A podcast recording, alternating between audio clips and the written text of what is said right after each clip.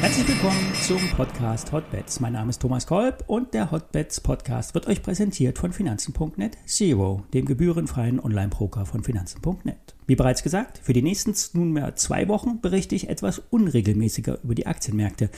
Ich verweile derzeit im Urlaub in Dänemark. Da ist es angenehm kühl und trotzdem Badewetter.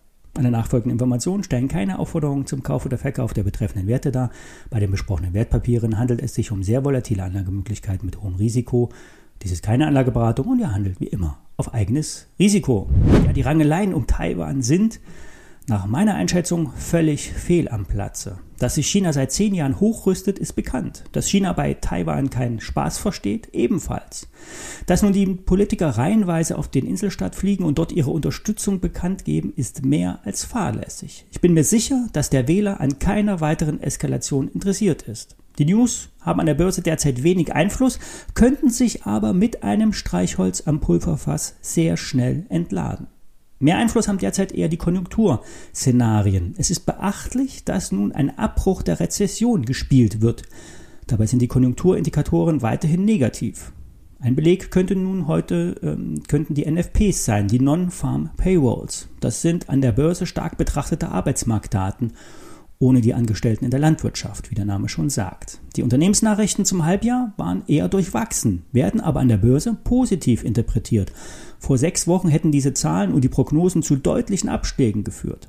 Es ist also immer wichtig, was die Börsen daraus macht äh, was die Börsen daraus machen. Ob es nun äh, im ersten Setup Sinn ergibt oder nicht, ist erstmal dahingestellt. Die Profis, also die Trader, die, die ihr Geld der, mit der Börse verdienen, sehen fallende Kurse voraus aus saisonaler Sicht, aus konjunktureller Sicht und von Seiten der Notenbanken.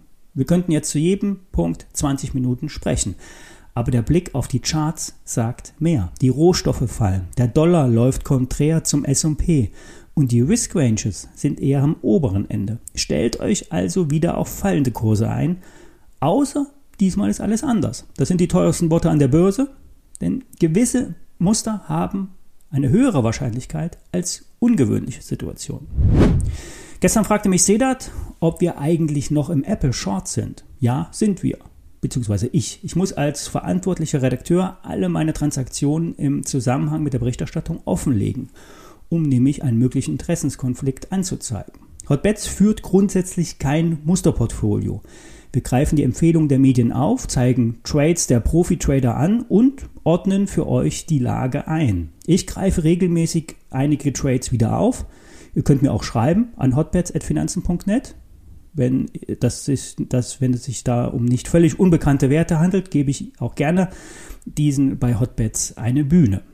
Kommen wir zum laufenden Apple Short Trade. Der Schein war anfänglich 10% vorn, ist nun allerdings 30% im Minus. Sehr ärgerlich, denn mit so einer starken Entwicklung habe ich nicht gerechnet. Bei Apple kann man sagen, Apple ist der Gesamtmarkt. Apple ist solch eine massive Aktie, die den Markt nach unten zieht oder eben auch nach oben. Es ist müßig zu diskutieren, ob eine Firma 2,6 Billionen wert sein kann.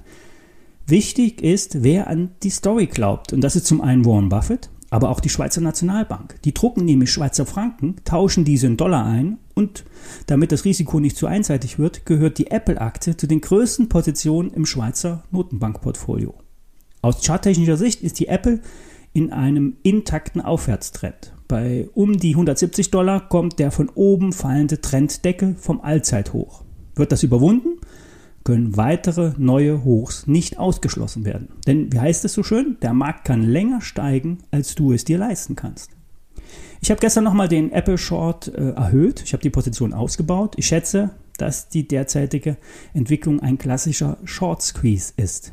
Erst unter 160 Dollar wird der derzeitige Aufwärtstrend gebrochen. Erst dann werden tiefere Tiefs gemacht. Wie eingangs gesagt, das ist keine Anlageempfehlung. Ich zeige nur auf, was ich gemacht habe. Jeder muss seine eigene Entscheidung treffen. Kommen wir nun zu den Spezialwerten. Wir starten mit Pfeiffer Vakuum. Die Zahlen zum ersten Halbjahr bezeichnete die Vorständin Britta Gießen als beispielslos. Tatsächlich hat das im Bereich Vakuumtechnik tätige Unternehmen auf das ohnehin schon starke erste Quartal 2022 im zweiten Jahresviertel noch einmal einen obendrauf gesetzt. Eine Entwicklung, die so nicht unbedingt zu erwarten war. Um 12,6 Prozent auf 440 Millionen Euro stieg das Umsatzvolumen. Die Auftragsbücher sind weiterhin proppenvoll. Nur die Teilebeschaffung ist eigentlich mehr das Problem als der Absatz. An der Börse ist von Euphorie nichts zu sehen. Um über 30 Prozent ging es mit der Aktie vom Hoch abwärts.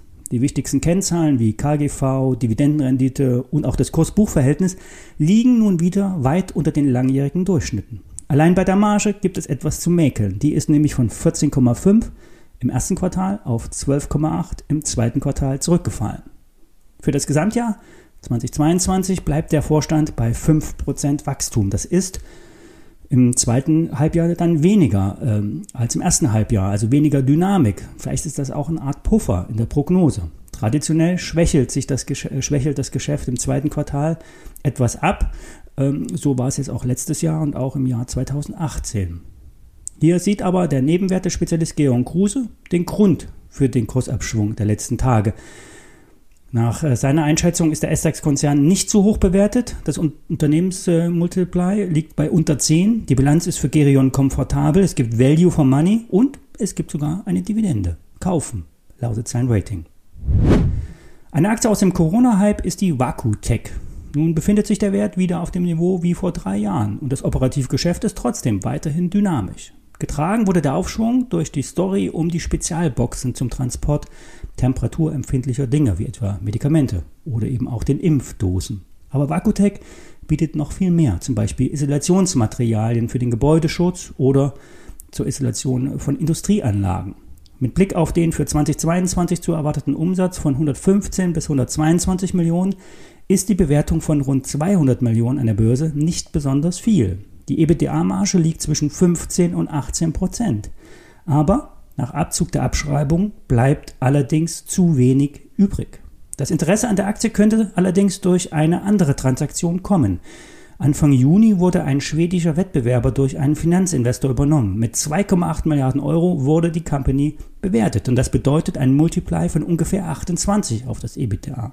Zwar ist Vakutec viel, Vakutec viel kleiner, doch die Bewertung liegt hier nur bei ungefähr 11.